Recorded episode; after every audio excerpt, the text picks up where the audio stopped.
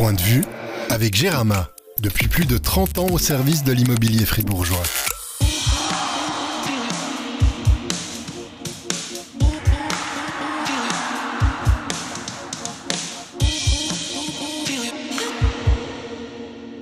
Hello Pierre, hello François, hello Cyril, hello Laurent, bienvenue à la. Après s'être fait euh, enrhumer samedi dernier à Langnau, les Biennois ont ramené des Ricola, alors je vous en donne quelques-uns et exceptionnellement on change de marque de bière aussi euh, ce soir, de la bière blonde, je vais pas citer la marque mais euh, en clin d'œil au, au dragon ce soir. Qu'est-ce que je vous sers d'autre? Écoute, moi, je prendrais volontiers une, une bière chinoise en souvenir euh, des bons moments passés à Pékin avec, euh, avec Cyril. Ça marche, très bien. François? Puisqu'on est dans les souvenirs, je pourrais prendre une bière tchèque pour euh, me rappeler les championnats du monde avec euh, Laurent Kleissel, mais euh, non, peut-être euh, préparer un petit cocktail pour la fin de saison. Euh, L'année passée à Fribourg, elle est arrivée assez vite. Euh, J'ai l'impression que vous en aurez besoin d'un. va Long Alors- Island pour moi. Alors euh, moi je prendrais aussi une bière tchèque, c'était que c'était c'était il y a 20 ans au moins, je crois 2003, c'est ça, hein, C'est juste 2004. 2004 même. 2004, des beaux championnats du monde. hein. Puis je crois qu'on a bu plus qu'une bière, donc euh, amène, amène quelques cartons. Parfait, Cyril Eh ben, moi, je me joins à la, à la séquence émotion proposée par euh, Pierre euh, et je me joins à lui pour la bière chinoise. C'est noté, j'arrive dans 5. Vous écoutez peut-être Point de vue, le podcast de la liberté. Vous écoutez peut-être L'Achtamtisch, le podcast du journal du Jura, de RJB et de Ajour. Aujourd'hui, crossover entre les podcasts fribourgeois et biennois. Bienvenue, présentation obligatoire pour euh, les nouvelles auditrices, les nouveaux auditeurs. Je propose un petit tour de table. Nous sommes ce soir avec... Euh, François Rossier. J'anime donc le podcast Point de vue. Et Pierre Chouvet, je participe aussi euh, souvent au podcast Point de vue, donc journaliste à la Liberté, tous les deux, et spécialisé évidemment au hockey sur glace, sinon on serait pas là. Exactement, de l'autre côté de la table, nous avons... Laurent Kleisen. Et il reste encore Lindon. Et il reste encore Euh, Cyril Pache, journaliste de Sport Center. Très bien. Eh bien, re-bienvenue, euh, Cyril. Bon retour. Merci. Et moi-même, Lyndon Viglino. Les présentations sont faites. Au menu aujourd'hui, on parlera forcément de Bienne et de Fribourg. C'est l'affiche de samedi d'ailleurs, Fribourg-Bienne. Et messieurs, je vous propose qu'on commence avec Bienne. Comme ça, Bienne aura au moins été premier quelque part cette saison. C'est dans cet épisode. On va débattre de plusieurs points. Messieurs, vous allez débattre de plusieurs D'abord, je vais un peu monopoliser la parole. Parenthèse, pour les supporters fribourgeois qui n'ont pas tout suivi de l'actualité zélandaise, c'est pas grave, bien en 90 secondes. Bien, cette saison, c'est un nouveau duo d'entraîneurs, les Finlandais Petri Matikainen et Juha Vuori. Bien, c'est beaucoup, beaucoup, beaucoup de blessés depuis septembre. Résultat, il y a des défenseurs qui jouent en attaque, comme Grossman ou bien Radgeb. Bien a engagé un étranger supplémentaire assez rapidement, le letton Rikards Bukarts. Bien a aussi engagé Jérôme Barovner, qui ne jouait pas à Zurich. La première moitié de saison, elle a été marquée par les signatures, vu que la majorité de l'effectif arrivait en fin de contrat. 5, 4, 4, 3, 2. 5, c'est évidemment le défenseur Yannick Radgeb qui a signé 5 ans à Fribourg. Exactement.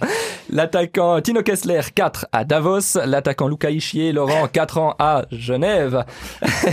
le gardien Joran Van Pottelberg, 3 ans à Lugano. Et l'attaquant Mike Kunsley, 2 ans à Zug. Ceux qui restent, ceux qui ont prolongé, la liste elle est plus courte. Le défenseur Robin Grossman, l'attaquant Fab- Fabio Offer et l'attaquant Jere Salinen. Il y a d'autres annonces qui devraient tomber courant décembre dans le cadre du calendrier de l'avant lancé par le club. On enregistre d'ailleurs cet épisode le soir du mardi 5 décembre. Donc à l'heure où vous écoutez l'épisode, c'est possible que certains autres joueurs aient prolongé. Sur la glace, le vice-champion de Suisse en titre, faut le rappeler, a disputé donc la Ligue des Champions. L'aventure s'est arrêtée en huitième de finale face à Ferjestad. Et en National League, on peut découper la saison en trois phases. Ça va bien débuter avec deux victoires. Ensuite, 11 défaites en 13 matchs.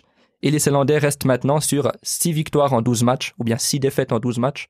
Vers à moitié vide ou à moitié plein, comme vous voulez. Ça va donc un peu mieux maintenant que les blessés reviennent. Et on attend encore notamment le retour de Fabio Offer et le premier match de championnat du Finlandais Alexis Eponiemi. Bien pointe au 11e rang de National League. Voilà, tout est dit pour résumer cette première moitié de saison. Un point essentiel que j'ai oublié, messieurs. Ça semble aller Ça semble tout bon. Parfait. Eh bien, on va enchaîner avec le premier thème. Je vais vous céder la parole. On va parler évidemment du thème le plus facile, le plus chaud, Petri Matikainen. Samedi, à Langnau, c'était la deuxième défaite du, du week-end. Et les portes du vestiaire sont restées fermées durant 50 minutes, 50 minutes rythmées par les fuck de Petri Matikainen. Oh, a les mêmes à Fribourg, c'est jamais.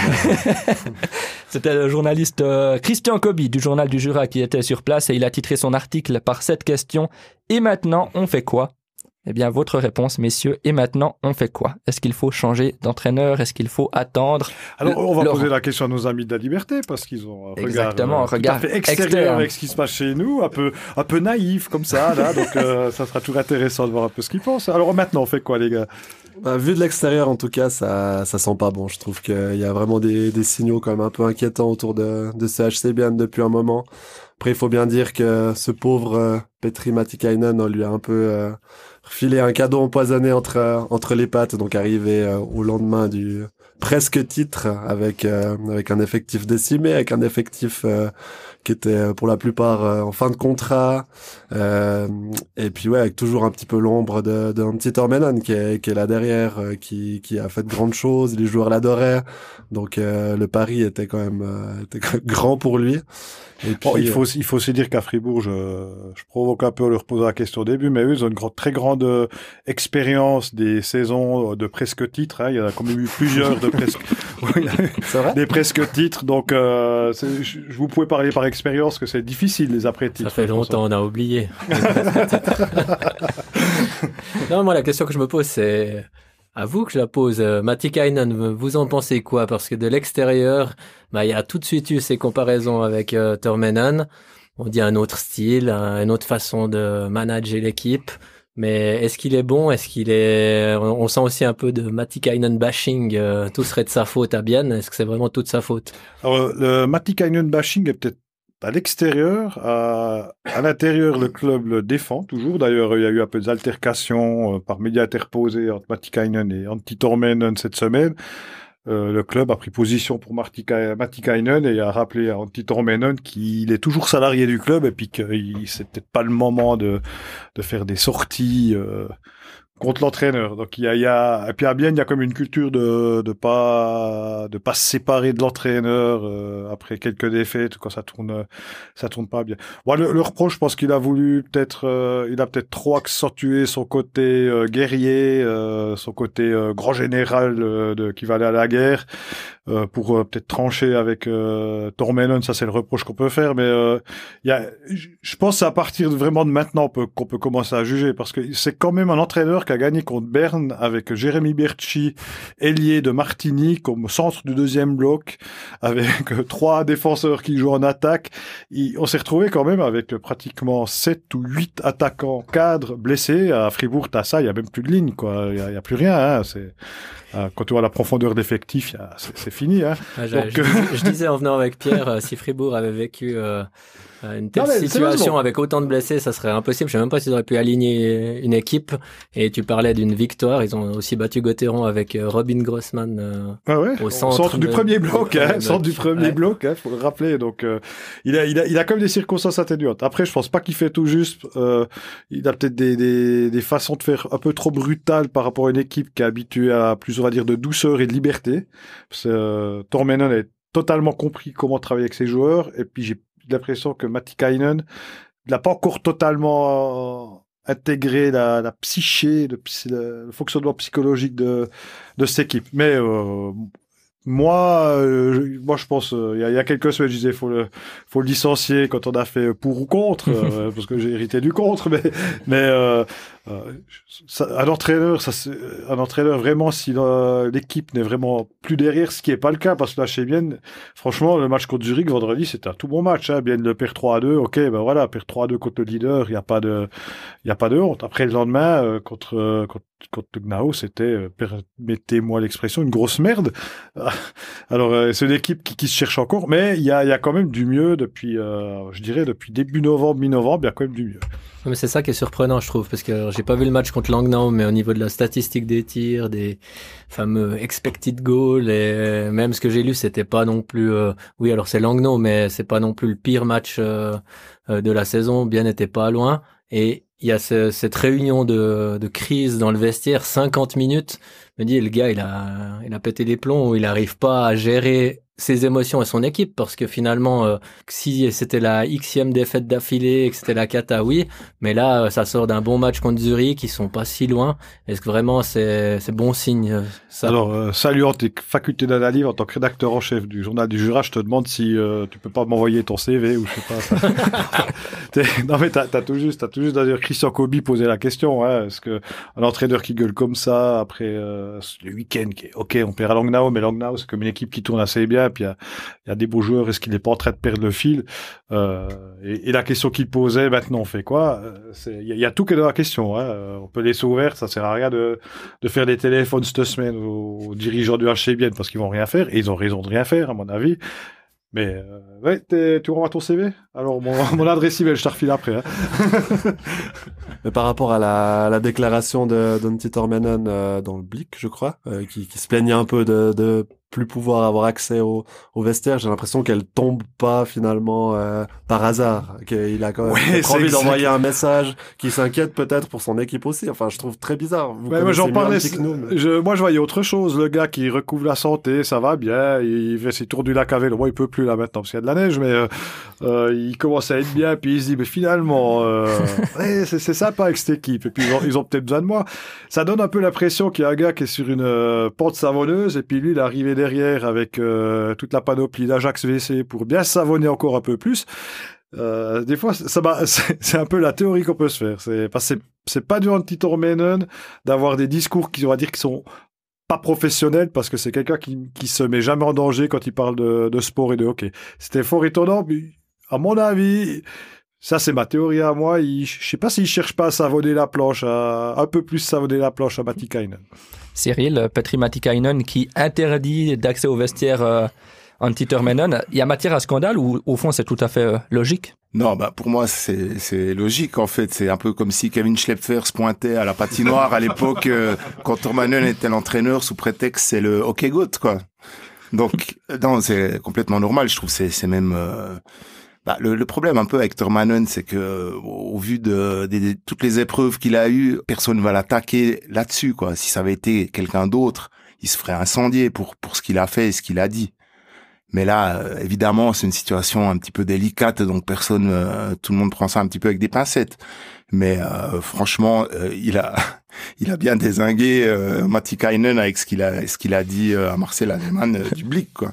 Après, pour en revenir à Matikainen sur le plan tactique ou technique, euh, il est difficilement atta- attaquable parce qu'il y a eu énormément de blessés. Donc, on on peut pas vraiment juger ce qu'il serait capable de faire avec une équipe au complet vu qu'il a, il a, il a jamais eu une équipe au complet.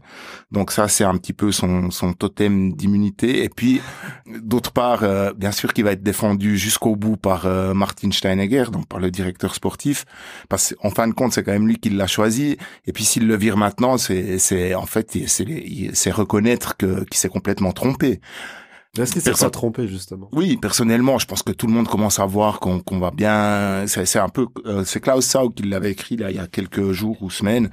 Il, il aime bien cette image, il l'utilise au moins huit fois par saison, mais c'est le, le Titanic avec l'orchestre qui joue de, de, de plus belle, alors que le bateau est en train d'arriver sur l'iceberg. Et à Bienne, c'est un petit peu ça. On voit, enfin, on commence à voir que on est en train d'aller droit sur l'iceberg. Même c'est pas que de la faute de Matikainen, j'ai l'impression, parce que on a parlé des blessés, on a parlé de ses contrats. euh, Enfin, à Gauthieron, euh, tous les joueurs étaient déjà sous contrat presque avant le début de la saison. On peut dire qu'il y a pas assez de marge de manœuvre ou que c'est un peu compliqué d'in- d'insuffler quelque chose de nouveau. À Bienne, il y avait pratiquement personne sous contrat.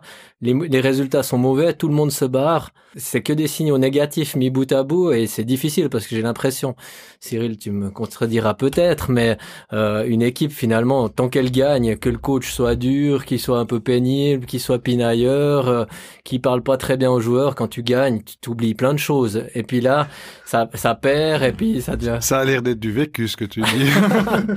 Non, mais j'ai j'ai suivi quand même pas mal de saisons, donc j'ai quand même l'impression que même s'il y a des à Fribourg, on a eu des Cosman ou des ou des Mark French qui étaient pas les entraîneurs les les plus euh, voilà les plus euh, joviaux et qui laissaient tout faire sur la glace et puis ça se passait très bien parce que les résultats étaient bons.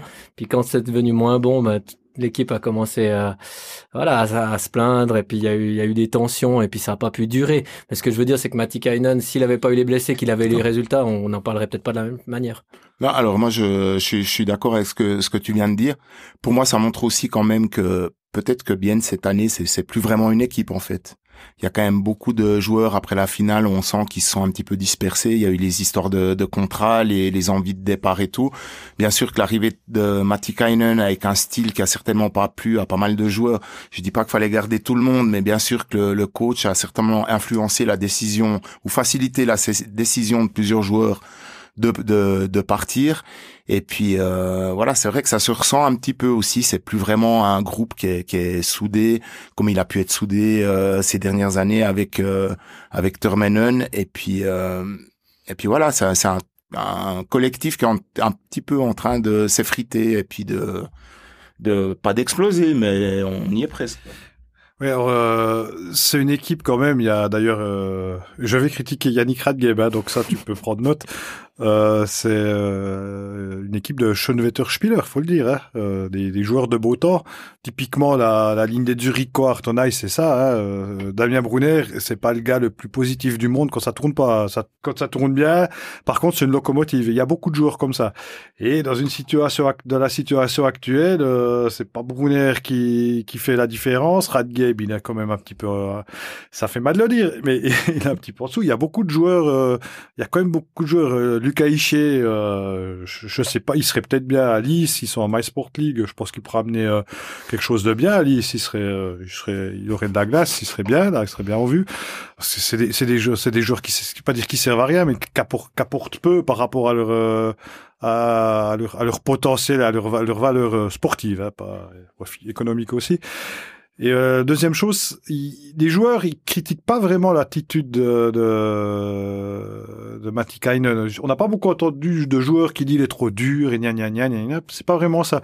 Par contre, quand euh, on discute un petit peu comme ça, c'est plus ses choix tactiques. Il y a des, des incompréhensions par rapport à des choix tactiques, des changements. Mais alors, par contre, il y a une unanimité pour dire que c'est un gars qui est un énorme bosseur. C'est pas le Murat Yakin du HCBN, c'est vraiment euh, un entraîneur qui, qui, qui cherche des solutions. Il discute beaucoup avec les joueurs, même si, même si à la fin euh, les résultats sont pas là. Oui, Cyril, c'était. Je crois que, les, je crois que les choix tactiques de Murat Yakin, ils sont aussi critiqués. Non, alors c'est c'est euh, j'étais au, au repas des donateurs de HCBN euh, cette semaine et T'as c'est bien mangé. mais- alors les, les mots que tu viens de dire que tu viens de dire sont aussi sortis dans, de la bouche du directeur sportif. Alors pourrait faire directeur moi quand j'entends de Martin Scheinegger donc le- en tant que directeur sportif. On Mais le problème là. c'est que moi quand on parle de qualité d'un entraîneur puis qu'on me dit que c'est un bosseur qui cherche des solutions, je trouve c'est un petit peu pauvre quand même quoi. Je trouve c'est c'est la condition de base déjà pour être un entraîneur. Je préférerais entendre que c'est un coach qui arrive à tirer le, le maximum de ses joueurs ou bien que c'est un coach qui est qui est inno- innovatif sur le plan tactique ou quelque chose comme ça. Mais dire qu'il est bosseur, qu'il arrive tôt le matin puis qu'il qu'il qu'il en veut, pour moi c'est enfin tous les coachs sont comme ça quoi. De base. Kim Collins, c'était comme ça? Toi qui vécu Bon, enchaîne, enchaîne, enchaîne. Ben, je vous propose d'enchaîner, de sortir un peu du thème Petri Matikainen. Ça fait débat sur les réseaux sociaux. L'autre chose qui fait débat depuis aujourd'hui, mardi euh, 5 décembre, c'est les prêts à, à gauche, à droite. Alors on va faire aussi un bref résumé, ce sera beaucoup plus euh, condensé. Villepoca a été prêté à, à Berne, au moins jusqu'à fin janvier. Ramon Tanner, c'est l'annonce du jour euh, du côté de Langnau. Sinon, il y a Schlepfer, donc Elvis, qui joue maintenant pour Martigny. Matteo Reinhardt aussi à Martigny et Liki Treichler à la Chaux-de-Fonds. C'est vraiment cette annonce de Ramon Tanner à Langnau qui a fait réagir euh, les, les fans qui ne comprennent pas certains, certains prêts. Laurent, pour toi, c'est tout à fait logique. Ils doivent retrouver confiance, Ah, avoir Ramon plus de, Tanner de temps de jeu. Euh, moi je bravo Ramon, c'est une, une promotion. Hein. Il, il est quand même, il est- c'est quand même, c'est quand même une équipe qui qui vise une place dans le top 6, qui a, qui a montré euh, plein de un gros potentiel. Hein. D'ailleurs, il y a le le Gretzky d'Emmental, le talentueux technicien là, Julien Schmutz a mis dans le vent Grossman la, la, la semaine passée, là, pour le but de la victoire. C'était c'est des choses qui sont euh, qui sont écrites. Hein. C'est une équipe. euh, Bon, bravo, bravo, euh, Ramon. Alors, euh, mes félicitations. Et puis, euh, c'est, parenthèse, Matteo Reinhardt qui part très loin de Bienne, qui coupe le cordon, qui soit euh, loin de, de l'ambiance biennoise, du cocon où c'est qui où c'est qu'il a l'habitude d'être un peu chaud et puis qu'il aille aussi avec l'équipe de Suisse. Il s'est fait couper l'année passée, hein, juste avant les, championnats du monde. C'est bien. Ça va. C'est le moment qu'il s'endurcisse un petit peu, jeune homme, parce que c'est euh, ça, c'est l'avenir du HC bien. Comme l'a fait Jérémy Berchi cet été. Le diamant. Le diamant de la Neuville. Si, si on regarde Ville-Epoca, petite mise en contexte là aussi, défenseur finlandais, champion du monde, champion olympique, on en attendait beaucoup, engagé pour combler euh, l'absence de plusieurs mois de Victor Leuve, qui vient d'ailleurs de retrouver la compétition. Ville-Epoca en perte de confiance, qui a donc été prêté à Berne, au moins jusqu'à fin janvier, qui vient d'être aussi lui sélectionné en, en, équipe nationale donc de Finlande. C'est une bonne solution, euh, Cyril, qui a été trouvée. Gérer bientôt neuf étrangers en forme avec le retour d'Eponiemi, ça aurait été euh, compliqué. Ben oui, c'est jamais une bonne solution d'avoir trop de, de monde en, en, tribune et puis euh, pour une équipe c'est certainement pas l'idéal. Après, Villepoca pour moi ça reste une, une énigme. Euh, D'ailleurs avec lui Pierre, exactement euh, avec Pierre. On l'avait euh, bien observé. Alors joueur. ouais alors Pierre Pierre avait je dois quand même rappeler que c'est un des premiers si ce n'est le premier qui a quand même repéré un certain Timo Artikainen. Hein, il arrêtait pas de m'en parler. Il le voyait Personne n'avait jamais parlé de lui avant 2022. t'as Ah, c'est raison. vrai, c'est là que j'ai découvert Artikainen. Mais pour en revenir à, à Poka, ouais, c'est un joueur qui était euh, vraiment excellent avec la Finlande, comme euh, bah, on peut dire la majorité des Finlandais quand ils jouent avec leur équipe nationale. Mais c'est quand même un petit peu un signe de, de comment dire, à, à bien. Ils ont jamais réussi à faire en sorte que ce joueur atteigne euh, même pas son maximum, mais juste un niveau convenable, quoi. Et puis ça, c'est quand même, euh, ça, me- ça me pose quand même quelques questions. Est-ce qu'il est arrivé euh, hors de forme ou euh, parce que c'est vrai qu'en tout cas vu sur la glace on n'avait pas l'impression que c'était le couteau le plus affûté. La légende dit que quand il est arrivé euh, la première semaine, euh, il y a le l'entraîneur qui a dit on va te faire perdre 3 kilos par semaine, euh, quelque chose comme ça, on va te faire patiner. Donc il est bien. D'ailleurs, je, remarque que tu aimes bien les gros, hein, les, gros joueurs, hein, les, les- costauds. Hein. D'ailleurs, la, Liberté étant connue pour être un journal suprarégional qui, observe de, haut tout ce qui se passe euh, chez nous entre êtres humains euh, normaux, j'ai rien compris à cet échange. Quoi. Maore, Ronka, Poka, euh, je, je sais pas, je comprends pas comment un directeur sportif peut lâcher Onka pour prendre Poka. Euh, je sais pas. Aller prendre Maurer, je sais pas. Moi, je sais pas. euh, Pierre, toi, tu, tu patines pas, tu, prends, euh, tu mets le 47, tu vas aussi. Hein Et comment vous expliquez ça? Moi, j'ai pas compris. J'ai essayé, j'ai réfléchi, j'analyse, euh, mais là, je, je sais. Alors, j'ai pas compris du tout le, que Bien veut, puisse se séparer de Poka et l'envoyer à Berne. Ok, ça, c'est super. Ça fait, ça fait des sous en moins à payer à la fin du mois. Mais euh, le reste, je comprends pas. Bon, on m'a refilé pas la patate chaude, mais, mais le micro. C'est vrai que c'est difficile. Enfin, c'est déjà assez rare quand même ces échanges dans le hockey suisse. En plus, euh, il y a des clubs qui reçoivent deux joueurs, d'autres un joueur, d'autres euh, de l'argent, j'imagine, bien. Donc chacun doit y trouver son intérêt. Après, j'ai pas le détail. J'ai vu jouer une ou deux fois Onka quand euh, j'ai suivi Gauthieron à Berne. Euh, Poca, je crois que je l'ai pas vu de la saison, pas vu jouer de la saison. Nous, nous non plus. Hein. Vous non plus.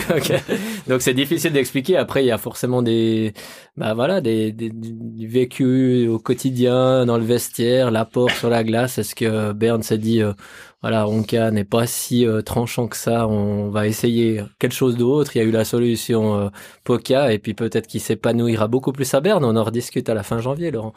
Donc Yakovenko a pas joué le dernier match, si j'ai vu? Il était blessé. Blessé euh, dans le haut du corps euh, contre Zurich, il a lâché, il a jeté l'éponge, je sais plus, c'était après du premier ou deuxième tiers. Donc Euh, Martin- alors ça, c'est, ouais. c'est, ouais, oui, c'est une tuile parce que pour moi, Yakovenko, c'est un des meilleurs défenseurs de la ligue. Désolé, je sais que vous avez des très bons défenseurs, mais là, on est dans Non, le non, je suis d'accord avec toi. là. non, mais donc il se retrouve finalement à reprêter un défenseur étranger sans en avoir un autre qui vient. C'est en- patin, tu peux les amener à bien, Pierre, t'es grand. euh, euh. Ouais, c'est vrai que c'est malheureux pour euh, malheureux pour Bian qui se retrouve finalement avec euh, avec plus qu'un un défenseur un défenseur étranger, mais il y a assez de défenseurs visiblement vu qu'il les les aligne en attaque, il y a de la, il y a de la marge quoi. Si on passe au prochain thème, le calendrier de l'avant du HCBN, vous en avez entendu parler du côté de Fribourg? Mais grâce à toi, Linda, on a été voir sur le site internet euh, euh, ces beaux cadeaux qui, qui sont offerts aux supporters biennois. Donc, euh, c'est quoi un bonnet et, un- des places.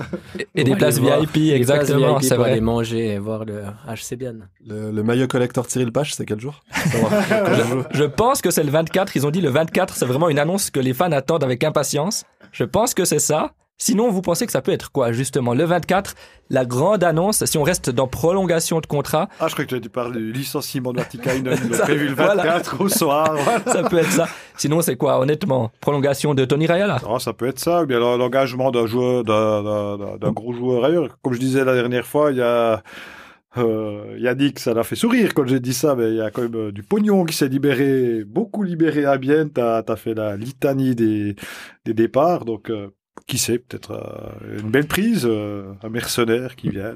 Cyril, toi, ta théorie Alors moi, je pense qu'il faut pas s'attendre à, des annonces euh, trop trop incroyables. Euh, je sais pas, j'ai un petit peu l'impression que ouais que la campagne des transferts va pas être euh, fantastique. là. Bon, en tout cas pour la saison prochaine, mais euh, si je devais miser sur une annonce du 24, je dirais le la prolongation de Seteri et de Rayala combinés quoi. Voilà. Alors, semble-t-il qu'il y a une annonce de prolongation qui sera faite pour la... On est le combien demain? On est le 6, pour le 6 décembre. Euh, moi, je mets, une... je mets une pièce sur Settery. Alors, semblerait-il, hein, mais bon, euh, c'est peut-être la canne de, de, de Jérémy Berchi. hein, euh. Donc, Tout est possible. à choisir de Lindon. C'est vrai, à, à l'heure où les, les gens écoutent, sûrement qu'ils ont des, des infos en plus que nous en ce mardi soir. Pierre, une, Ouais. une Non, annonce je- qui te ferait rêver? Il reste plus grand monde sur le marché qui, qui, qui fait rêver, mais j'allais justement demander, c'est quoi un petit peu les, les noms qui, qui, sont, qui sont liés à Bienne Euh, On parlait à un moment de, de Johnny Kneubuller, qui est, qui est toujours sur le marché, si je me, je me trompe pas, euh, je pourrais bien l'imaginer. À Bienne, après, je sais pas si, si c'est vraiment le nom qui fera rêver les enfants euh, Oh, sous le il sapin le 24. remplacera avantageusement Lucas Hichet, en tout cas. hein. Mais c'est ça, hein, c'est c'est Johnny Kneubuller, une, euh, on va dire, rumeur qui semble un peu plus fondée que les autres, c'est le, le retour à Bienne de Miles Muller, un, un jeune qui est dans les ligues juniors euh, canadiennes, un, un attaquant. Sinon, Laurent, toi, tu proposais un engagement, un potentiel engagement, tu proposais cette question pour ce podcast spécial. Est-ce qu'au final, Bienne serait pas la bonne adresse pour Slava Bikov. Hein. Slava Bon, on- peut-être pas. Peut-être Ouais, pas. il ferait- il lui- même lui, il ferait du bien. hein. Non, Je pense qu'il a un meilleur patinage que Burkhardt. encore maintenant. hein. And- euh, Andrei Bikov. Andrei Bikov. Mais oui, euh, bien à, à relancer la carrière quand même de plusieurs cas désespérés. Le, le plus désespéré, c'est quand même Luca Conti. Euh, lui, il aurait pu finir avec Ticone ou je ne sais où, mais non, non, il est toujours là. Non, pourquoi pas. Mais d'ailleurs, il y a, on va, là, on va provoquer, on va glisser sur Gauthieron, du côté de Gauthieron. Euh, Julien Sprunger, il serait bien. Julien Sprunger, il serait bien. Euh, on en parlait avant. Hein. Qu'est-ce que t'as dit, Cyril? Il vient bien et puis là, c'est Fribourg qui fait le titre. Hein. C'est un peu, c'est ce qui est, c'est ce qui est promis dans, dans, dans sa carrière. C'est c'est pour ça que tous les Fribourgeois partent jamais de Fribourg parce que je pense qu'ils ont tellement peur que s'ils partent, Fribourg fasse enfin le titre que pour finir, tu pars, tu pars jamais quoi. Je vous passe le micro côté fribourgeois de la table. Sprunger, Bikov, ils vont les deux prolonger Euh, si on était venu il y a deux semaines, j'aurais dit Sprunger sûr, mais je pense toujours que Sprunger va prolonger à Fribourg.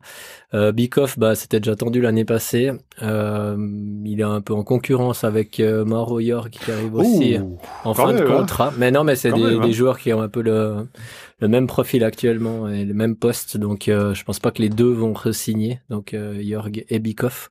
Alors ça dépendra un peu des des prochaines semaines, mais euh, ouais, ou des prochains mois, parce qu'ils vont ils vont faire traîner ce- cette prolongation, je pense. euh, comme l'année passée, ça avait ça avait pris du temps et ça va pas aller plus vite cette année. Mais Sprunger, on est, on est, on est d'accord. Hein. il, connaît une phase un peu difficile, Sprunger, donc euh, voilà. Oui, il, a, Euh, il a quel âge maintenant, lui? Il aura Il a- 38 en janvier. 38 en, 38 en janvier, Ouais, C'est à c'est 38 juste. ans, en janvier, t'as pas euh, une petite phase difficile de temps en temps. Euh, C'est vrai qu'il C'est dire que t'as as manqué ta carrière en NHL, quoi.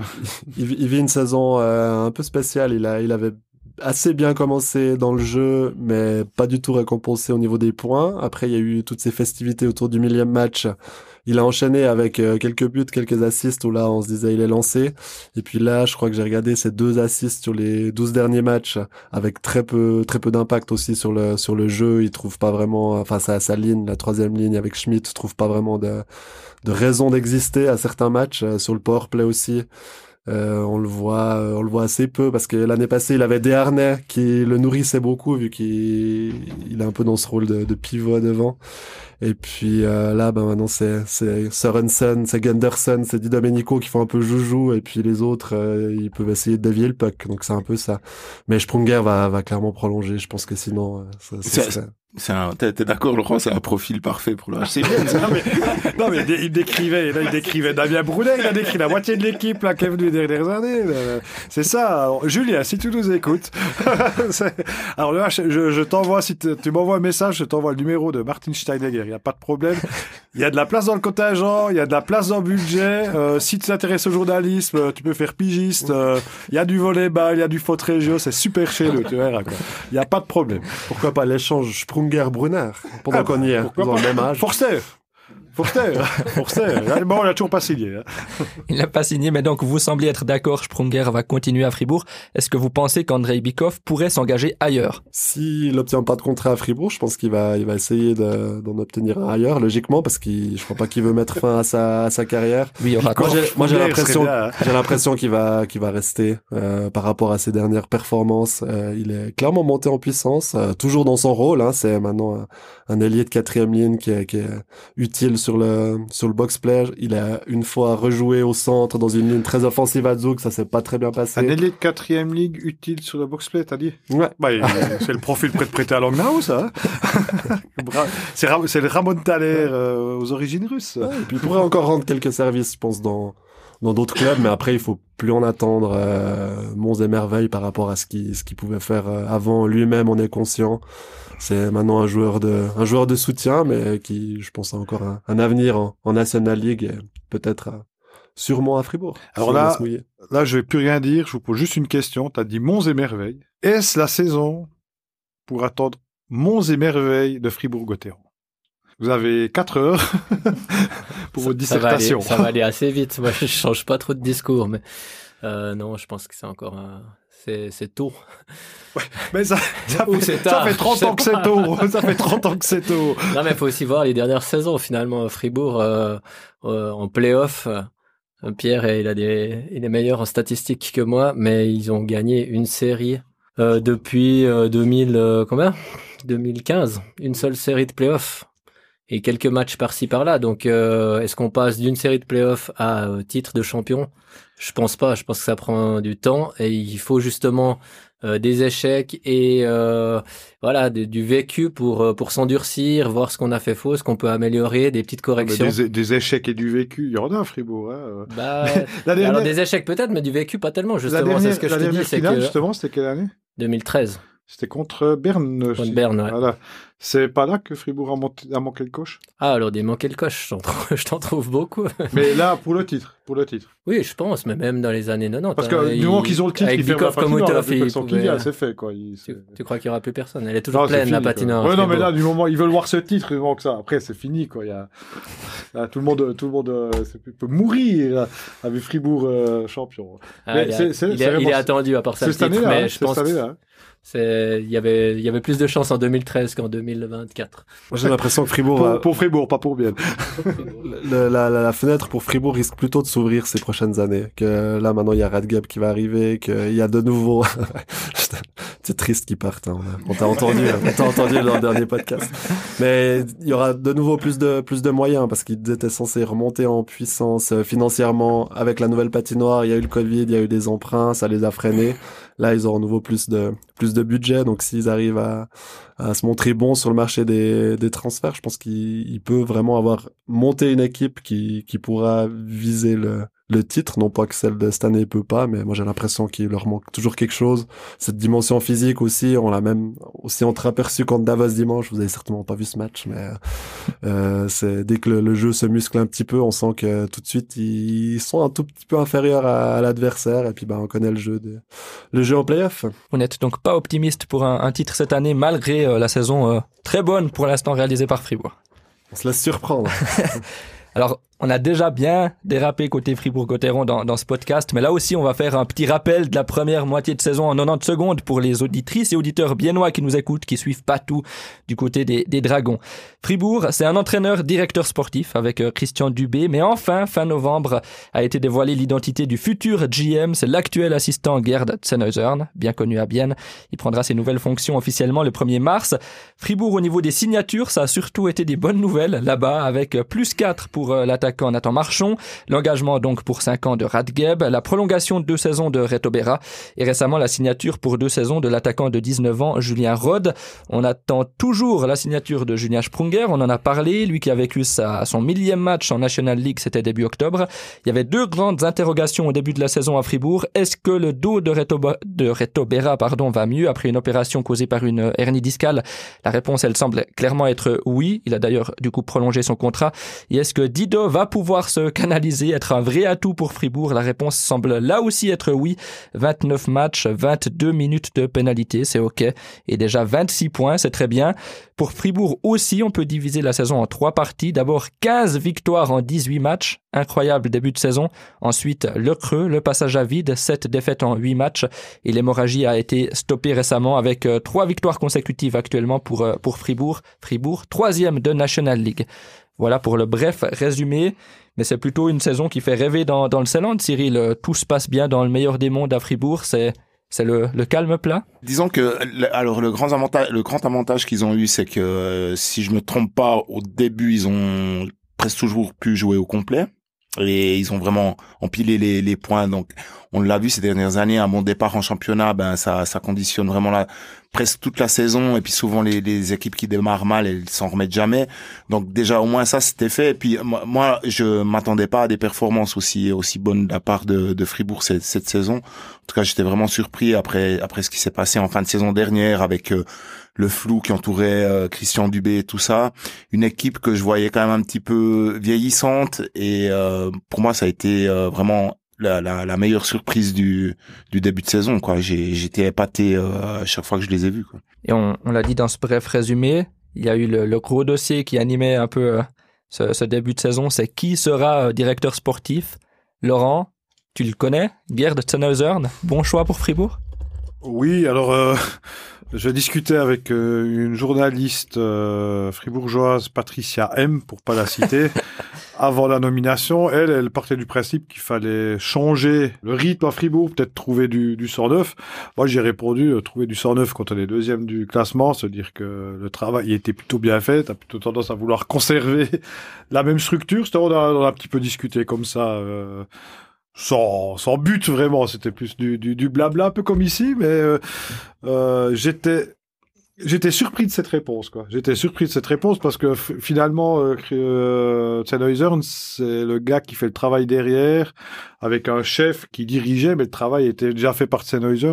Pourquoi pas continuer alors que visiblement la formule elle, elle fonctionne, je sais pas les de côté, quoi. On l'a beaucoup thématisé dans notre podcast Point de vue, mais c'est vrai que en fait, euh, c'est l'annonce qui a fait que euh, on pensait que Gauthieron allait partir dans une autre direction parce que plutôt que de confier l'intérim à Sennheiser ou dire voilà ça sera sans doute lui ou c'est notre candidat numéro un on dira ah, on ouvre les candidatures à tout le monde on veut voir les dossiers euh, faites vos offres et tout. Et on s'est dit bon ben voilà en plus la saison dernière c'est mal fini donc il y avait l'envie je pense et même la volonté de changer d'amener du sang neuf au mois de mai juin l'année passée quand ils ont annoncé que Dubé n'allait pas garder cette euh, double casquette à vie. Et puis euh, bah, le championnat a tellement bien commencé que tout le monde a dit bah ils comme comme tu l'as expliqué avant Laurent quoi ça, ils ont fait du bon boulot euh, l'équipe fonctionne bien qu'est-ce qu'on va s'amuser à mettre quelqu'un qu'on connaît pas et en plus visiblement ils ont pas reçu des dossiers incroyables euh, parmi les, les postulations qu'ils ont reçues. D'ailleurs, Cyril Page t'as pas envoyé le sien, pourtant j'ai invité, bah, j'ai même dit, la... écoute, on peut travailler sur la lettre et tout, mais il bah, Je sais que en général, tu lui fais des courriers pour le ouais, pour l'aider dans ses démarches. Voulait pas, Il voulait pas. C'était plus facile pour les voyages à l'étranger. non, on voulait, on voulait faire, on en avait, on en avait parlé, on voulait faire la blague euh, d'envoyer euh, le, le CV à l'époque, mais en fait, je me suis dit que j'allais me prendre une suspension de, de, stade à Fribourg si je faisais ça, donc on l'a laissé tomber, voilà. Euh, non, bah oui, euh, pour, moi, il n'y a pas grand-chose qui, qui change, en fait. Euh, Dubé, moi, je les vois plus comme un duo. J'ai l'impression un peu que c'est comme ça qui fonctionnait déjà euh, ces dernières années, et puis...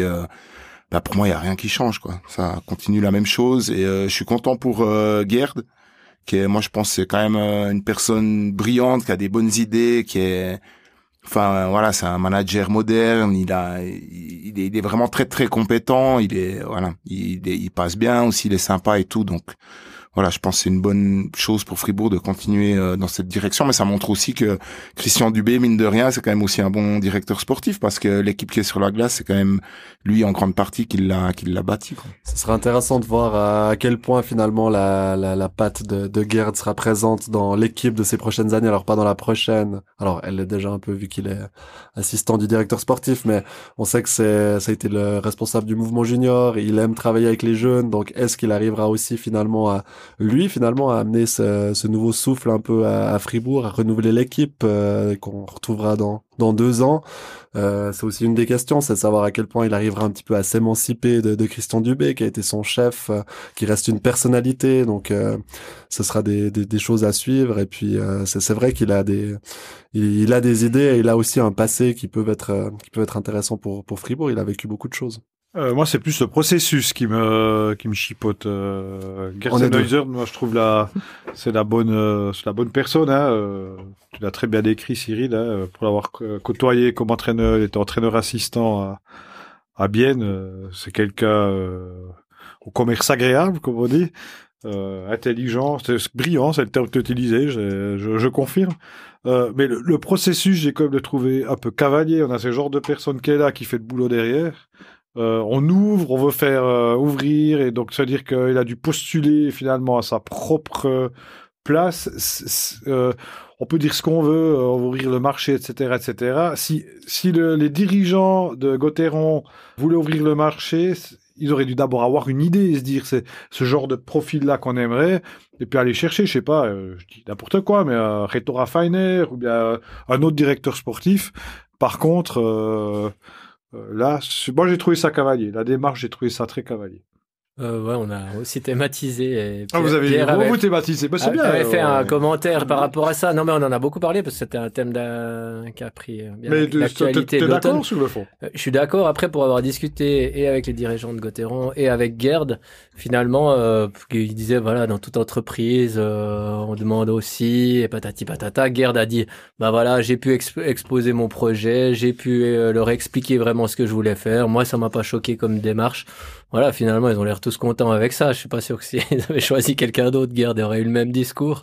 mais mais euh, voilà, après, c'est ce qu'on disait, c'est que s'il y avait vraiment une idée derrière, claire, de on veut telle personne pour ce poste-là, parce qu'on veut donner un, une autre direction à notre club, eh ben, c'était à Gauthieron de faire la démarche et d'aller chercher quelqu'un. Quand on ouvre comme ça, c'est un peu, ben, on verra bien qui postule et puis après on choisit euh, celui qui reste ou celui qu'on celui qu'on veut mettre là. Et encore une fois, les résultats, ils ont pas mal influencé, je pense, le choix. Pierre, quelque chose à ajouter sur ce dossier? Non, c'est tout bon?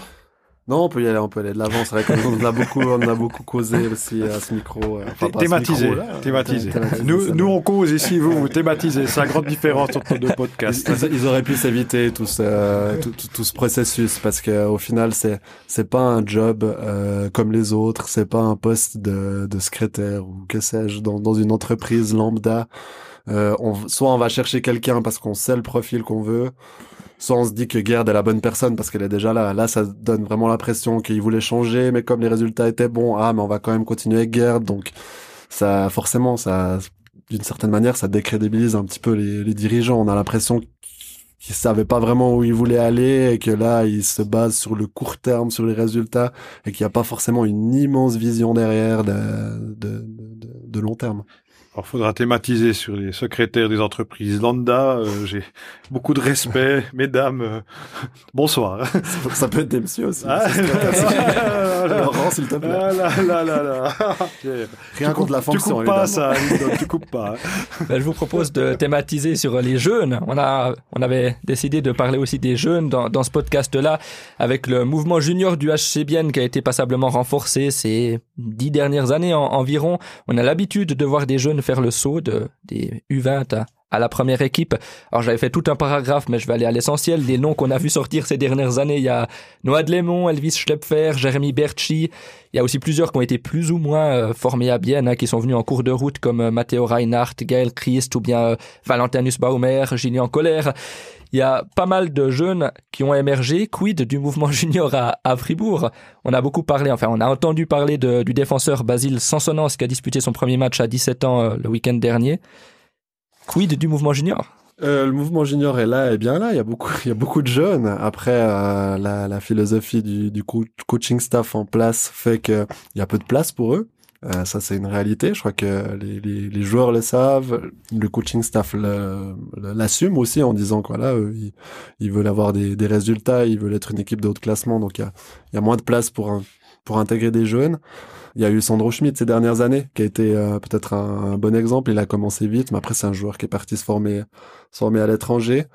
Euh, c'est ce qu'on disait avant avec euh, avec Gerd. Est-ce qu'il y en aura plus à l'avenir? Est-ce que aussi le jour il y aura un autre entraîneur? Parce que Christian Dubé est pas pas éternel, ça changera euh, peut-être. Euh, après, les jeunes qui sont très très bons, ils s'imposent naturellement dans une équipe. Donc s'il n'y a pas de, de plus de jeunes aussi euh, qui sont là, c'est que peut-être qu'ils ont pas le niveau, mais après c'est vrai que Bien, je pense, c'est un bon exemple. Peut-être plus l'année passée ou les dernières années, ils avaient plus la possibilité d'intégrer des, juniors euh, comme euh, Antti le faisait, des fois en première ligne aussi dans des situations qui les mettent un peu en évidence. Et puis pas seulement comme 13e attaquant où on a trois minutes de jeu et une monstre pression à chaque fois qu'on est sur la sur la glace. Euh, Julien Rudd, euh, tu l'as évoqué avant, c'est un junior qui, qui monte gentiment, mais voilà, il, a, il est à Sierre, il va encore jouer un petit moment en Swiss League. Il y a beaucoup de joueurs qui sont qui sont pour l'instant euh, casés. Et puis euh, bah, Basile Sansonance, euh, on a peut-être appris son existence il y a pas longtemps. C'est vrai que c'était pas forcément un jeune qu'on qu'on suivait, qu'on avait vu à l'œuvre, vu qu'on a pas de temps pour aller voir ses, ses juniors, mais c'est un nom apparemment euh, qui est placé assez haut dans les listes euh, du côté de, de, Fribourg, un jeune prometteur. Oui, il est en équipe euh, nationale, il a, il a joué les, le festival olympique de la jeunesse. Il est également euh, courtisé, en tout cas suivi déjà par des, des franchises NHL. Donc euh, il, y a, il, y a, un joli potentiel, un joli gabarit. Euh, après à Fribourg, c'est vrai qu'on n'est pas habitué forcément à avoir débarqué un jeune de 17 ans dans l'effectif. Comme tu l'as dit, il y a peu de place et il n'y a pas forcément cette volonté d'intégrer à tout prix des jeunes. Fribourg maintenant travaille un peu avec quelques euh, joueurs qu'ils ont ciblés et puis ils les envoient en Swiss League le temps de faire fourbir leurs armes. Et après une fois qu'ils estiment qu'ils sont prêts ils leur ouvrent les portes de la première équipe. On le voit cette année avec Bignas qui eh ben voilà monte gentiment en puissance quand même tout au début de la saison. On le voyait très peu. Là il commence à à faire quelques points avoir un peu plus de responsabilité du temps de jeu. Donc euh, voilà ça où je strugglais ouais. merci Pierre de me rappeler ce, ce, jeune joueur. Donc il y a quand même quelques jeunes mais ça prend du temps. Et puis euh, il faut, il faut les, les intégrer peu à peu. Cyril, philosophie un peu différente côté côté biennois. Alors certes, les blessés ont aidé cette saison, mais on a tendance à voir plus des, des jeunes en 3 4 bloc euh, au cours de la saison régulière. Euh, oui, en tout cas, c'était le cas par le passé. Il me semble que ces derniers temps, euh, quand il y avait quand il manquait des joueurs en attaque, on mettait des défenseurs au lieu de peut-être des, des, juniors qui auraient pu faire le, le job aussi. Donc, euh, c'est vrai, ça dépend toujours un peu de la sensibilité des entraîneurs ou des c'est clair que la situation euh, souvent euh, dans, une équipe qui est qui est en difficulté au classement, c'est toujours plus difficile euh, d'intégrer les jeunes ou bien les entraîneurs seront un petit peu plus prudents de le faire. Après, il y a l'exemple inverse avec Fribourg où Fribourg était quand même souvent devant au classement, en tout cas ces dernières années. Puis il n'y en a pas eu non plus tant que ça, donc c'est plus une, question de sensibilité. Mais après, quand il y a vraiment des, des jeunes qui qui se démarquent ou qui sont vraiment bons, ils arrivent à, à s'imposer d'eux-mêmes en fait. Euh, on l'a vu ben, bien avec euh, Yanis Moser, ça s'est fait tout seul. Euh, à Fribourg avec Sandro Schmid aussi. Donc voilà, peut-être parfois il y a pas des bonnes cuvées ou bien des, des, des jeunes qui viennent qui ont besoin de plus de temps pour se développer et donc il n'y a pas forcément toujours les opportunités pour les faire jouer.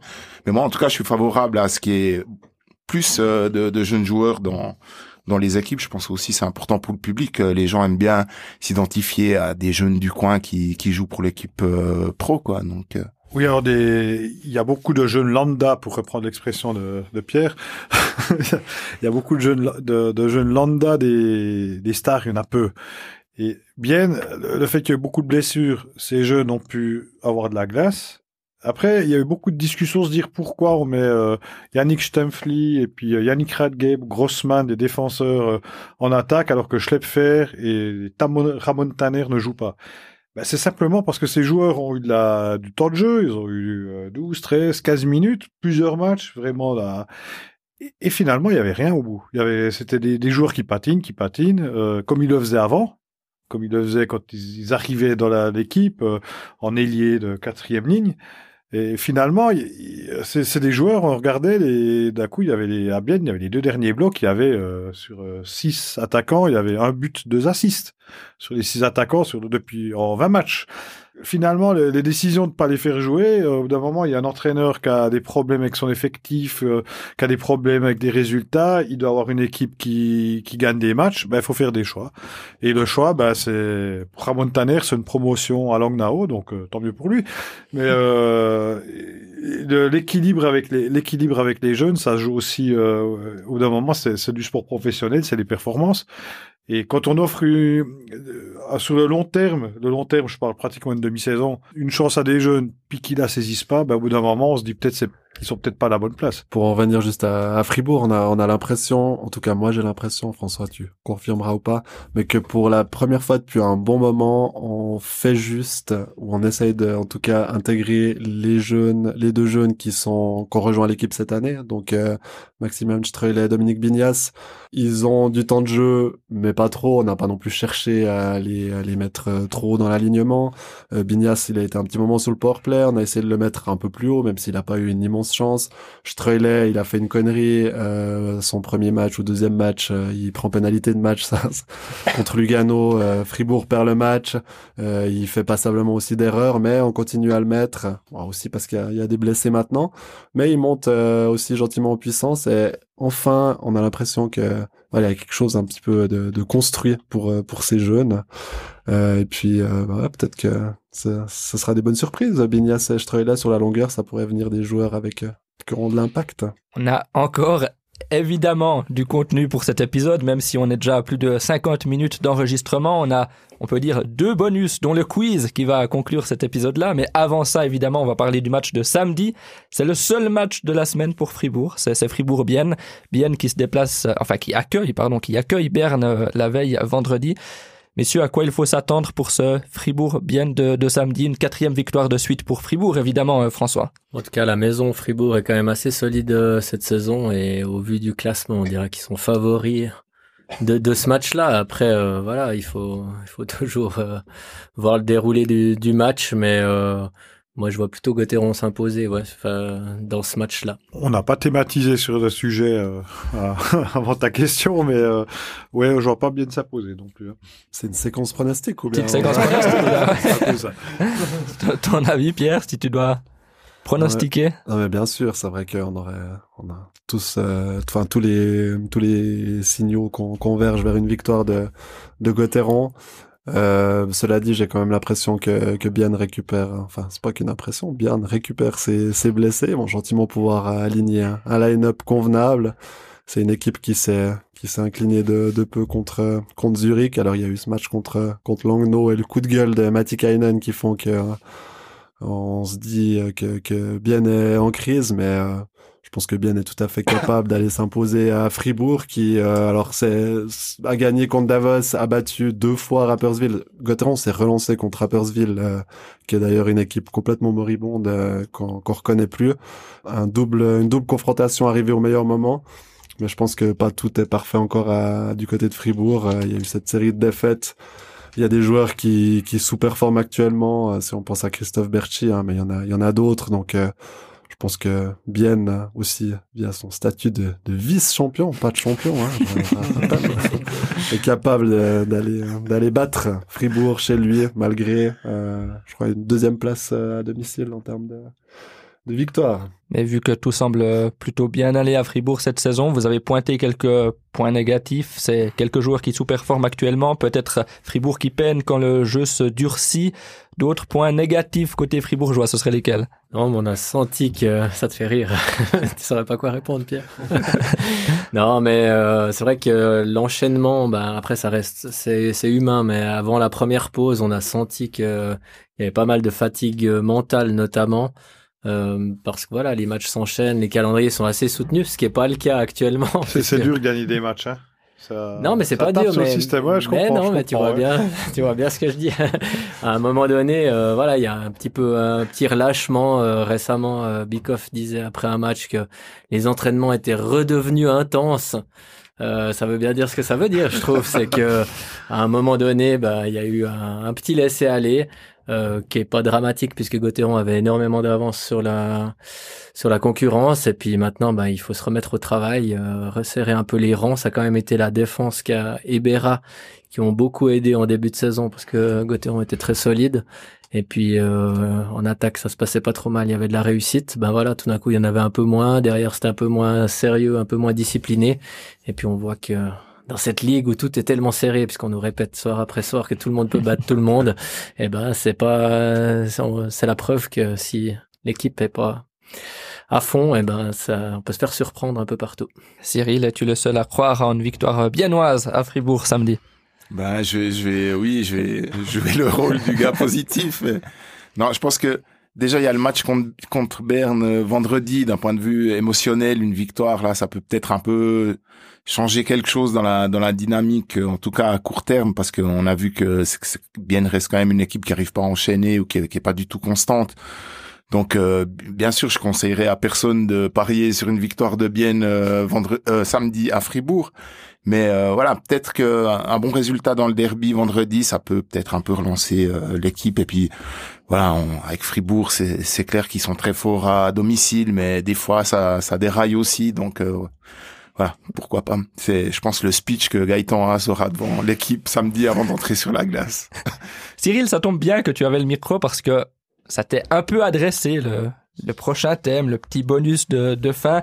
On va se replonger en arrière, on va se replonger en 2006, parce que si on parle de Bienne et de Fribourg dans cet épisode, forcément, qu'on pense un peu au barrage promotion-relégation, alors gagné par Fribourg 4 à 2 dans, dans la série en, en, 2006, mais on s'est tous un peu replongé, je crois, dans, dans les archives pour euh, se remémorer cette série-là. Alors, je mets les bases toutes simples, et après, Pierre, je te donne la parole, je crois que toi aussi, t'es allé dans les archives.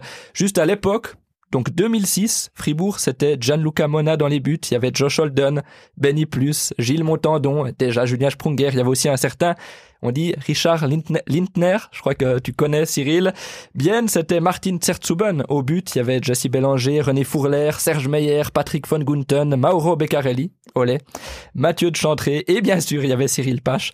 Je te laisse euh, la parole, Pierre. C'est marrant parce qu'on a échangé un peu sur les, thèmes qu'on pouvait développer par message avec Linden. Puis tout d'un coup, il a évoqué la possibilité de, de replonger un peu dans cette série. Donc moi, qu'est-ce que j'ai fait? Je suis parti dans nos archives et j'ai pris voilà le dernier match qui sortait, enfin le premier match qui sortait, c'était le dernier de la série. Et je suis direct allé voir un peu le télégramme pour voir déjà avec qui Cyril jouait et puis euh, si c'était passé quelque chose de spécial. Et j'arrive sur les notes et qu'est-ce que je lis? Victime d'une commotion après une charge de Pache, 22-12. Lindner, KO, retourne au vestiaire et ne rejoue plus. Après, je me suis dit que c'était sûrement, euh, c'était sûrement voilà, un, épisode comme euh, mal, malheureux tchèque. Cyril va pouvoir s'expliquer tout de je, suite. Je confirme parce que je suis allé voir les, je suis allé voir les mêmes choses dans vos archives. Et ensuite, j'ai regardé les minutes de pénalité de Cyril sur cette série. Et est-ce que quelqu'un a le chiffre? Là, non. Mais deux, il y a, deux, y a deux pénalités de match. match hein, à ouais. 25 et on est déjà à 50. On Ouais. fait les comptes. Hein. Donc Non. 50, tu- ouais, il y avait une fois 10, je crois. Non, il non, doit non. être à 70 et quelques. hein. Non, il est à 54, mais Ah c'est ouais, quand même alors déjà ça un joli total il y avait, deux pénalités Deux pénalités de match. Deux fois 20 plus ça, qui m'avait dit je suis même pas engueuler par l'entraîneur, c'est plus par ma femme à cause des amendes. ça charge sur Lindner, il m'a toujours soutenu. Ça, ça, on se voit souvent avec Cyril, c'est une fois sur deux qu'on se voit, il me soutient que c'est le plus bel acte de hockey de sa carrière. Donc je sais pas si tu peux raconter ce qui s'est passé, Cyril. Non, je, je confirme. Le, problème, c'est qu'en 2006, il n'y avait pas les images comme on, comme on a des images aujourd'hui. J'ai d'ailleurs, j'ai jamais vu d'image de cette scène. Je même J'ai pas si retrouvé. Je n'ai pas Voilà. retrouvé. Mais je maintiens, au, au plus profond de moi, je maintiens que c'est la plus belle charge que j'ai jamais fait de ma vie. Et en plus, elle était correcte. Et je comprends pas pourquoi j'ai eu une pénalité de match là-dessus. Mais le problème, il n'y a pas d'image. Donc, je, je peux pas vraiment me défendre là-dessus, quoi. Tu disais dans le JDJ de l'époque que sur le moment, l'arbitre n'avait même pas donné de pénalité différée, donc tu étais surpris après d'être d'être envoyé. Moi, je, je confirme, hein, parce que Richard Lindner était euh, en zone neutre. Il- c'était un gros bonhomme. Hein, euh, vous pouvez confirmer, Richard Lindner, c'était pas, c'était, il faisait, je sais pas, il devait faire 1m85, 1m90 peut-être, un petit peu moins que Pierre, mais dans, les 1m90. Il regardait le puck et puis euh, Cyril l'a vu, c'est le, le défenseur vedette d'adversaire. Il s'est fait tout dur et puis il a fait boum et puis Richard Littner a giclé de, de tout son long et puis voilà, ça a fini en pénalité de match. Par contre, c'était un peu plus le, le- toute l'histoire avec Josh Holden, c'est un peu plus rappeux, on va dire. J'ai- Raconte, J'ai Cyril. j'ai juste discuté une fois avec Josh Holden, euh, puis on a parlé de ça, puis il m'a dit c'était euh, du, du bon hockey old school. Ouais, non, alors après, c'est clair, j'ai j'ai vraiment eu trop de pénalités. C'était pas brillant, pas très malin de ma part.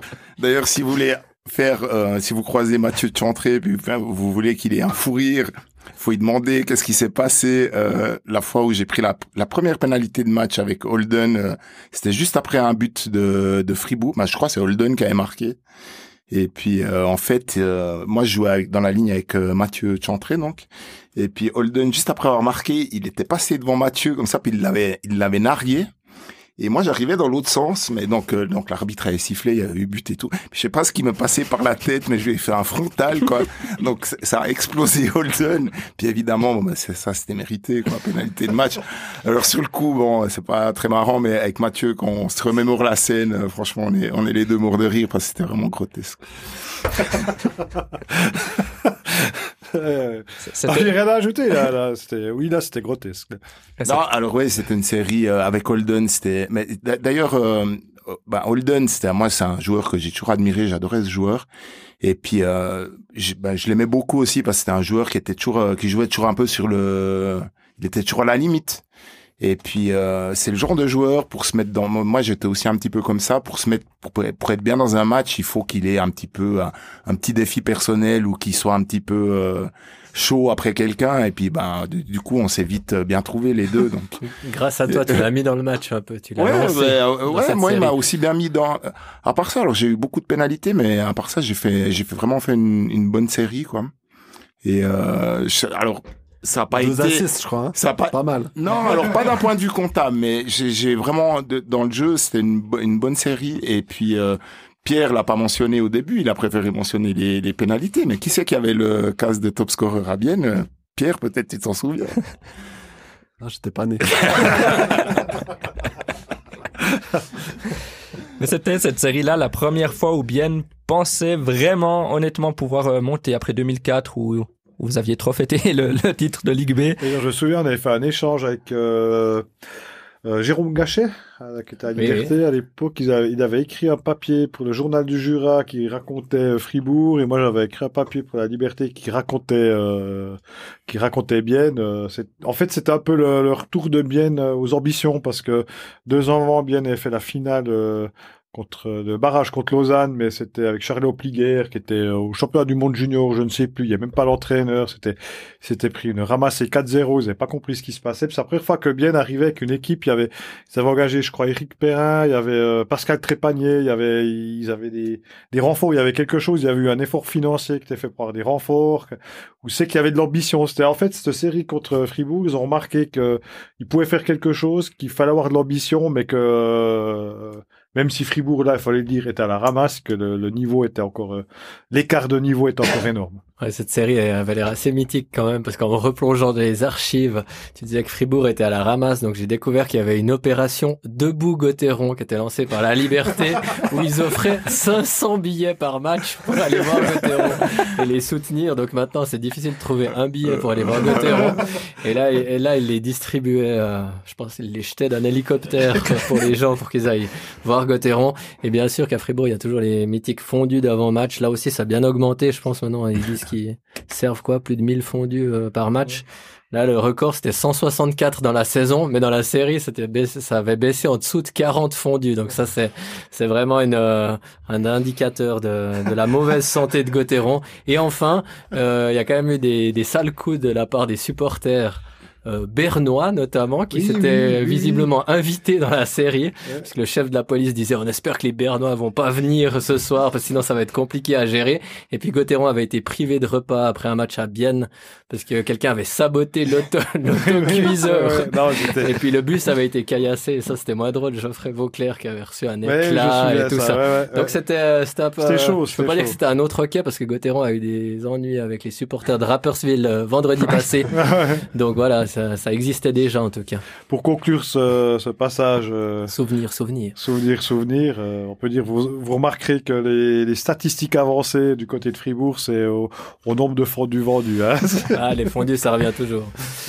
Ouais, Cyril, Bien avait mené 2 à 0 dans l'acte 1. Bien avait quand même un peu accroché Fribourg. C'était encore euh, bah, 3-2 avant, avant le dernier match, avant l'acte, l'acte 6. Tu en gardes de bons souvenirs de ce barrage-là? Bah, c'est un petit peu mitigé quand même parce que euh, franchement, c'était une année. On aurait, je pense qu'on aurait dû monter cette année-là. C'est vrai que Fribourg était au fond du bac et puis nous, on était pas mal. On avait bien bien démarré la série. On avait une bonne dynamique. Je me souviens quand on allait jouer à Fribourg, il y avait je sais plus, mais on avait, on avait l'impression de jouer à la maison, quoi. Tellement il y avait de Biennois dans le stade, euh, c'était vraiment l'ambiance, c'était incroyable. Malgré les 500 billets distribués Ouais, par la non, c'est vrai. C'est vrai, Fribourg, euh, enfin, le, le public de Fribourg était très abattu. Ben, c'est normal, hein, tu fais un, un- enfin, un barrage pour la relégation. Puis il y avait, il y avait vraiment de l'effervescence à Bienne, et puis on sentait que c'était possible de le faire. Puis après, on était finalement retombé d'assez haut quand, euh, voilà, quand je sais plus comment ça s'est passé, mais tout à coup, la, la, ben, la série a tourné, puis Fribourg un peu peut-être à l'expérience aussi, ou euh, peut-être Grâce à Gilles Montandon. Voilà, ben, match 6. Ouais, Voilà, bah, c'est ça. On va dire que Fribourg a gagné cette série à l'expérience, puis nous on est retombé un peu de haut, mais j'ai j'ai le sentiment que c'était vraiment une année où on aurait déjà pu le faire. Quoi. Avec Husky dans les buts. Tom Husky. Ouais, ouais. Rappelles de lui? Thomas. Pareil qu'il a, il avait un style quand même assez, euh, assez incomparable, je crois. Il me semble qu'il y avait un attaquant russe aussi, mais je suis plus sûr. euh, Peut-être que je me trompe d'année, mais. Enfin, ouais, c'était une équipe un peu particulière. Il y avait Geoffrey Vauclair qui jouait aussi, ouais. Il y a Julien Sprunger qui commençait un petit peu, il me semble. Et c'était pas encore le grand Julien Sprunger. Ah, Hein. mais il arrivait quand même Ouais, ouais. euh, gentiment, euh, Mhm. son, pas à son prime, mais là, il faisait des- 24 buts dans la saison quand même. Non, ouais, quand même, ouais. Alors, euh, pardon, Il ouais, était, d'accord. Mais il était tout jeune, ouais. Et finalement, Fribourg aura donc gagné cette série. Il aura fallu attendre deux ans pour la promotion. C'était bien euh, Bâle en, en 2008. On arrive gentiment au bout de l'épisode, mais il reste encore une grande surprise dont tout le monde ignore le contenu, sauf toi, Pierre. C'est le traditionnel quiz de fin d'épisode et c'est toi qui l'as préparé aujourd'hui. Alors à nouveau, je, je te laisse la parole. Merci, merci. J'espère que vous avez préparé un petit jingle pour lancer le, le quiz. Attention, jingle.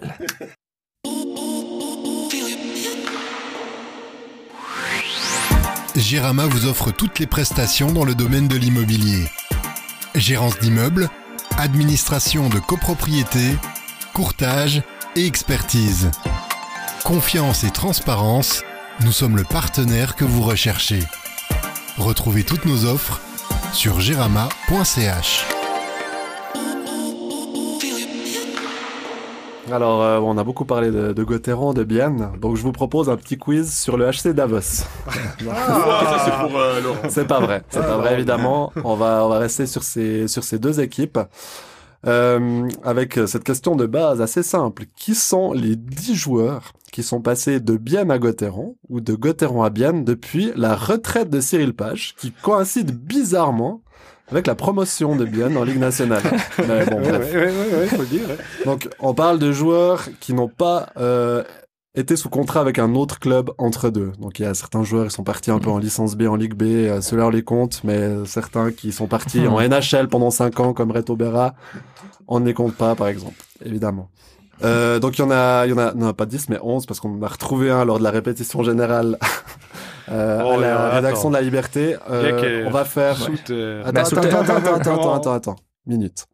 On va faire deux équipes. Donc, euh, lâche ta petit contre point de vue. Je suis tout Ah, mais seul. toi, toi, tu sais, vous savez, vous savez. François ne sait rien, je lui en ai pas parlé. il Ouais, était pas au ouais, bureau cet ouais, après-midi ouais, quand ouais, j'ai ouais. testé le quiz euh, auprès de mes collègues. Euh, Ah, ils ont du temps. on va- hein. je- vous pourrez donner des noms un peu pêle-mêle comme ça selon vos souvenirs. Et puis, euh, si jamais vous trouvez pas, je donnerai des indices avec les années. François, comme tu es en infériorité numérique, je te donne la main. Un nom. Euh, Radgeb. Radgeb, c'est faux parce qu'il est parti en Amérique du Nord entre deux. Je t'en tiche. Yaker. Non, mais là, il est passé. Ah. Il vient de re-signer à Gauthieron. Oui, mais il n'a pas encore officiellement passé. Désolé, ça compte pas. Mais Yaker Yaker Yaker. a fait Lugano entre et puis euh, Et puis, et Et puis, euh, puis- les Nashville Predators, je crois. ça. Yaker, Yaker, c'est faux. Il a fait, il a fait des clubs entre ouais. deux. Et puis bah, Il même Lu- Yaker. ouais ouais, il a fait Lugano entre. Il a fait deux Parti saisons à à Lugano. Et puis même chose en fait pour Souter, il a fait Zurich entre. Exactement, ouais. Ouais. Lyndon, tu peux, tu peux participer au jeu. Ouais, mais j'ai pas de nom justement, j'ai seulement Ouais. ceux qu'on fait le François? Ça met quand même pas mal une monstre pression de dire 10 et puis on vient de donner 5 noms et on a raté les 5. Euh, Ah. Non, mais tout, donc euh, Berra, c'est faux aussi parce qu'il est faux. pas, il est pas parti tout de suite. Euh... ah, et j'aurais dû, j'aurais dû me préparer là. Moi, j'en ai un. Vas-y, euh, vas-y, vas-y, c'est toi. Alain Miéville. Non, à la Miaville, c'était c'était avant la avant la promotion qu'il avait fait le qu'il avait fait le basculement de Fribourg et Bienne. Mais je vous propose comme euh, voilà, vous galérez un tout Hmm, petit peu. Adrian Lauper. Adrian Lauper 1-0 ouais, pour la. Stammtisch. C'est goal. Adrian Lauper qui avait même fait euh, Fribourg, Bienne, Bienne, Fribourg. Vous voulez qu'on les prenne euh... Mauro Dufner. Maro Dufner Non, il a À Rapperswil. Ah, Rapperswil. Je vous propose, je vous d'aller euh, de, de les prendre chronologiquement depuis euh, le, le plus récent. C'était un donc en 2018 un petit attaquant canadien qui a fait une pige à Göttingen. Ah, Jacob Mickflicker. Ah oui, Jacob Micklicker, 2-0 Stammtisch. Allez, François. 2017 un attaquant Marc-Antoine Pouliot. Marc-Antoine Ah, Platt, bah c'est ouais. une bonne réponse, euh, effectivement. Il a, il a, il est passé même deux fois de l'un à l'autre. C'est pas à lui que je pensais en 2017. C'est un, un attaquant qui est passé de bien à Fribourg et qui est resté relativement longtemps à Fribourg, mais qui n'y est plus depuis assez peu de temps. Un attaquant robuste. Ah, Mathias Rossi. C'est goal Ça fait, ça fait De 3 point de 2 vue. 3-2. 3-1, je crois. 3-1. 3-1, 3-1, 3-1. ouais.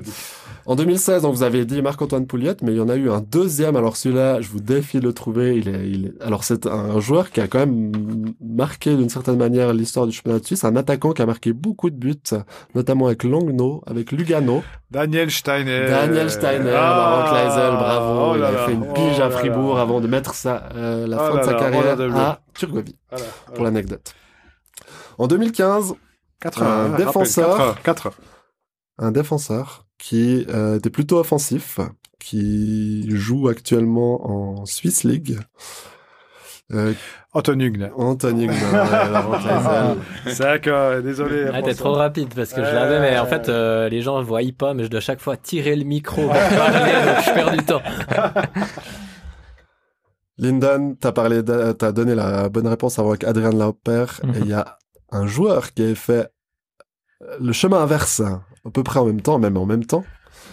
Un attaquant qui a pas eu une grande carrière, et il a pas beaucoup joué après. Ah, t'étais nul. Ça, C'est un indice, euh, Laurent a dit il était nul. Ah, Berchi. Euh, Non, non, pas celui-là en tout cas. Ah, mon Dieu. Il, il a un homonyme du côté de Fribourg-Gotteron actuellement, même nom de famille.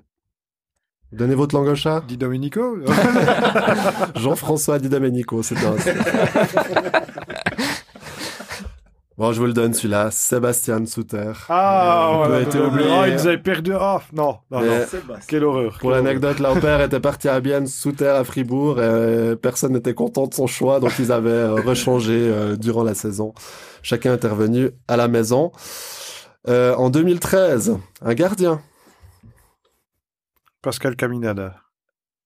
un autre, mais Pascal Caminada, c'est une bonne réponse. on Il, était aussi, hein, il est passé chez Pascal vous. hein. Caminada, c'est 2010, ouais. Ah bah bon, il compte quand même. Il compte. On va arrêter de compter les points, de toute façon. Je Ouais, ouais. euh, Un gardien, euh, 2013, t'as dit? Il a joué beaucoup plus longtemps à Bienne qu'à Fribourg. Il a fait plusieurs saisons à Bienne. À Fribourg, il en a fait qu'une de tête. Il a un frère qui... a Marco joué- Simon. Ritz. Simon Ritz, bonne réponse. Ah oui, c'est juste. euh, Le but de l'honneur, euh, 2010, on l'a dit, Pascal Caminada. 2009, je suis un défenseur drafté en 2003 par Ottawa, qui a terminé sa carrière en 2019 à Langenthal. J'ai également joué pour Cloton, Lausanne et Langnau. Je suis En langue non, j'aurais dit Ramon Tanner, mais il n'est pas défenseur. Quoi. oh là là. un défenseur souvent blessé, au style assez particulier. Philippe Sédou. atypique. L'indice On avait qui a un- fait mouche. On avait un article euh, la semaine passée sur Philippe Sédou qui a traduit les Fables de La Fontaine en dialecte hein. alémanique et qui est artiste peintre, ouais. Voilà. qui a totalement changé Ouais. du, du hockey. Grâce à Squeeze, on prend des, prend des nouvelles de Philippe Sédou. C'est magnifique. Vous pouvez Et- le reprendre, hein, euh, je vous fais un prix. hein. On va l'acheter. Et le dernier, François, t'as donné la réponse avant, on pourrait presque donner le point. Mais parce que j'ai quand même fait toute sa, sa biographie, je vais vous la faire. Né à Bienne mais formé à Cloten, je reviens dans le Ceyland au lendemain de la promotion. Je joue encore deux saisons en Liga avant de partir à La Chaux-de-Fonds pour finir ma carrière à Langnau. J'ai le même nom de famille qu'un joueur actuel de Gotteron, mais avec une autre orthographe et un frère qui a fait une meilleure carrière que moi. Je suis Berti. prénom? Euh, Sven? Non. C'est un autre euh, Sven Berchi qui est plutôt pas mal. Alors, il y a Denis Berchi, C'est- il y a Denis. Denis, c'est juste. ouais. Denis, Ouais, ouais. Mais on va te donner le point. Euh, François, nette victoire de la Stammtisch, mais qui euh, était en Supériorité numérique. Ouais. Pour Avec, avec, bien une, du côté de Bienne. avec une performance inexistante de moi-même quand même. J'ai jamais été aussi nul dans un quiz. là. Ah ouais, euh, C'était pointu quand même. c'est- hein. tout des gars que la démonté, hein, on s'en souvient pas après. Euh, Il y a peut-être un petit bonus. Il y a un membre du staff euh, qui est passé d'un d'un banc à l'autre. Vous le retrouvez vite? Gerd. Gerd. Eh oui, Gerd. euh, Gerd qui avait été libéré de ses Il fonctions valait, il d'assistant. valait combien le bonus? Mais les 30 points, bravo François. Est-ce que vous vous souvenez de votre du dessin que Alex euh, avait fait de la Liberté, votre dessinateur de presse, quand euh, Gerd avait quitté la, la, la- le poste d'entraîneur de la première équipe pour reprendre le mouvement junior. Il, ce- je, je pense que c'est un des plus beaux dessins de l'histoire du hockey suisse. C'était fantastique. Vous pouvez le décrire. Hein? Moi, je me rappelle surtout de la chronique de notre, euh, de notre collègue euh, Pascal Berchi, qui, qui, qui, Qui n'est pas le frère de Denis Berchi. et de Patrick Berchi. et de Christophe Berchi. Non, De ce Sven dessin, faut déjà dire, faut déjà dire, donc on a, on a euh, un dragon euh, tout joli, tout grassouillet, tout mignon, qui est sur euh, une sorte de Titanic en de couler, il a écrit Gotteron. Et puis il y a Gerd Sennheiser qui est super bien dessiné, euh, costard trois pièces, la barbe bien taillée, puis il dit ma femme et mes enfants d'abord. Sennheiser avait quitté la première équipe pour avoir plus de stabilité, puis être plus proche de sa famille. J'en ai parlé avec Gerd, il m'a dit ce dessin, il était fantastique. Moi, je trouve, euh, vous saluerez, je connais pas du tout Alex, vous le saluerez bien. Il avait fait de, je crois, euh, euh, bouquin édité l'année passée, qui est, qui est fantastique, même sur l'actualité fribourgeoise, mais sur Fribourg-Gotteron, les dessins qu'il fait sur Fribourg-Gotteron, euh, c'est fantastique. Avec les années, il est devenu un spécialiste du dragon. Il dessine plein de dragons partout, et tout le Ah, temps. y avait, donc, il y avait, euh, je me souviens d'un, quart de le finale. Titanic notamment. D'un quart, quart de finale, euh, c'était euh, Gotteron, je sais pas quelle année c'était. Gotteron est fini huitième et puis Genève est fini premier de la saison régulière. Quart de finale, on voit la grotte du dragon. Hein. Le dragon tout énervé, il est où ce, ils sont où, il est où cet aigle? Et puis on voit juste deux énormes pattes à côté de lui. Il était tellement grand qu'il ne le voyait pas. En Non, a- alors, salutations, Alex, série, On salutations. Salutations. Et merci beaucoup, Pierre, d'avoir préparé ce, ce quiz pour conclure ce- cet épisode. C'est la tradition à la Stammtisch. Ça, ça deviendra une, une tradition à point de vue désormais? Ben, je suis pas sûr parce que vu la performance de François, j'ai un peu peur qu'on se prenne des russes contre les invités. Attention à la vengeance. C'est toi qui répondras aux questions. Moi, je vous, C'est moi qui propose le de faire, préparerai. je vous propose de faire un, un quiz contre Colfact, mais il faut être, euh, faut être euh, calé dans les statistiques inventées, avancées, les euh, inv- inventées aussi. Hein, c'est, faut être, que- c'est, c'est votre truc les statistiques avancées, vous? Euh, ça dépend un petit peu. Euh, On par- regarde, par quand, elles, quand elles sont positives au Gotteron, quoi. Non, mais ça donne des indications. Après, c'est comme toutes les stats. Hein, des fois. On Pour- peut leur faire dire beaucoup de choses. pour, pour conclure, vous remarquerez qu'on n'a pas triché. On n'est pas des tricheurs du côté de, de Gotteron parce que j'aurais pu donner toutes les réponses à François dans la voiture. Et non, j'ai gardé le suspense. Ou alors j'ai bien simulé. mais- Et tu fais bien de dire dans la voiture parce que oui, François, Pierre, vous avez fait le déplacement jusqu'à Bienne pour l'enregistrement de ce podcast. Merci beaucoup. Merci d'être venu dans notre studio. Merci, Merci. pour l'invitation Merci à vous, c'était très sympa. à l'année prochaine. Merci, bon retour à Fribourg. Hein. Merci beaucoup. Et J'invite évidemment tous les auditeurs de l'Ashtamtish à s'abonner maintenant à Point de Vue et ne pas hésiter à écouter d'ailleurs les derniers épisodes. hein. Il y avait notamment Tristan Chervet, Kylian Motet récemment, ça vaut la peine. Et tous les auditeurs de Point de Vue à vous abonner à l'Ashtamtish. On avait récemment aussi un petit clin d'œil. Yannick Radgeb, c'était notre dernier invité. Eh bien, bon match euh, à tous samedi, Fribourg-Bienne. À très bientôt. Bye bye. C'était Point de vue avec Gérama, depuis plus de 30 ans au service de l'immobilier fribourgeois. Vous venez d'écouter Point de vue, le podcast de la liberté consacré à l'actualité de Fribourg-Gotteron. Si vous ne voulez pas manquer le prochain épisode, abonnez-vous sur votre app de podcast préférée. Vous pouvez aussi nous retrouver sur laliberté.ch et l'application de la liberté. À bientôt pour un nouvel épisode.